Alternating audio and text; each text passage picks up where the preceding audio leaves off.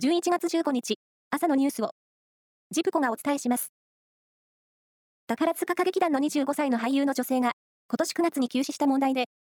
宝塚歌劇団は、弁護士らによる調査チームの報告書を公表し、女性個人へのいじめやハラスメントは確認できなかったとしました。一方で、上級生からの叱責により、女性に強い心理的負荷がかかっていた可能性があるとしています。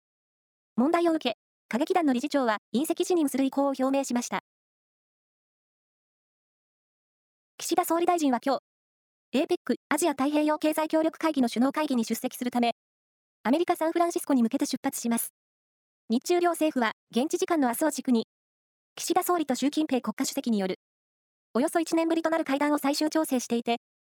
冷え込んだ日中関係の立て直しを図れるかが焦点です。全国の JA 農業協同組合の数が、再来年春にも500を割り込み、2000年代初頭からの20年余りで半分に減る見通しとなったことが分かりました。市町村合併で統合が進んだほか、人口減少や低金利の長期化を背景に、財務基盤の強化を目指した再編が加速しているためで、県内の JA を一つにする取り組みが、すでに5つの県で実施されています。昨日午後9時ごろ、愛知県春日井市大留町の JR 中央線の踏切内で、2人が特急電車にはねられ、死亡しました。2人は、即死とみられ、警察が身元や詳しい状況を調べています。電車の乗客およそ70人と男性運転士に怪我はありませんでした。警察によりますと、運転士が踏切内に人影を発見し、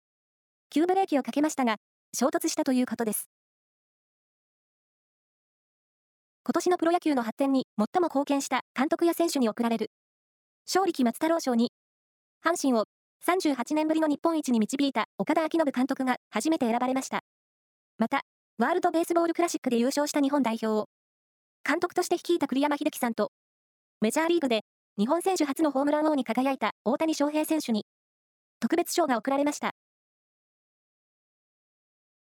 大相撲九州場所は、昨日、3日目の取り組みが行われ、大関3人が3日連続で白星を挙げました。